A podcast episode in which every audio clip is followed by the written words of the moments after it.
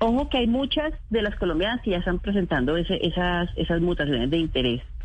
Las características, insisto, son similares epidemiológicamente porque en ninguno de los análisis eh, los linajes han presentado un comportamiento epidemiológico distinto, salvo lo que usted está viendo, que es un aumento de la velocidad de transmisión.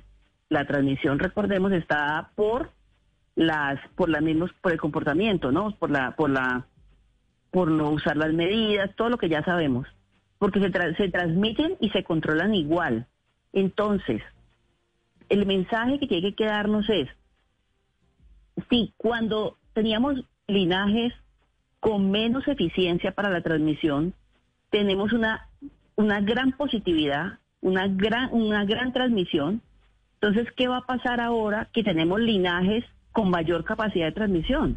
O sea, ¿dónde vamos a llegar? ¿Dónde van a llegar las ciudades que tienen baja seroprevalencia? Es decir, que tienen todavía muchos susceptibles, que es nuestra gran preocupación.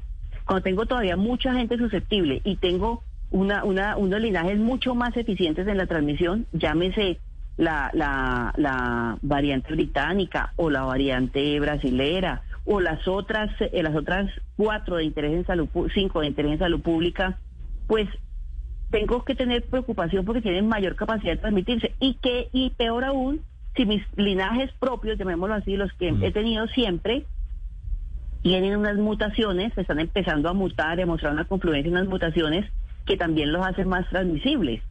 Entonces es el momento el mensaje es es el momento de reforzar las medidas. Si yo no las cumplía mucho si yo no creía mucho en eso pues es el momento de que lo haga.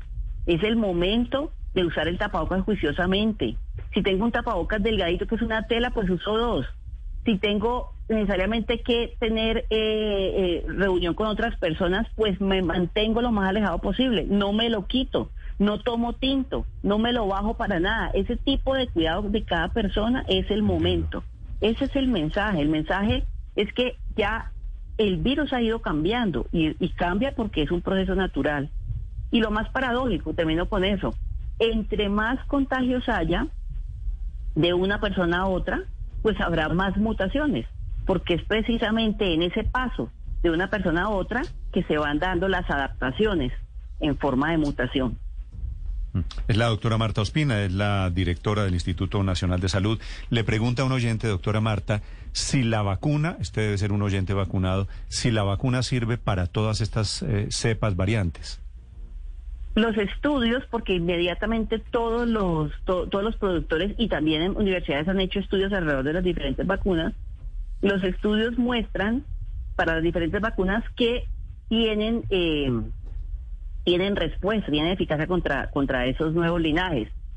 Pero recuerden que las mutaciones van a seguirse dando y la adaptación, e- eso no ha terminado, o sea, sigue, sigue, sigue cambiando. O sea que llegará, y eso también lo dicen los, los estudios, en que eh, en un momento, llegará un momento en que habrá que hacer ajustes en, en las, en las vacunas, como sucede, y, y todos lo saben, por ejemplo, en otras vacunas de virus respiratorios.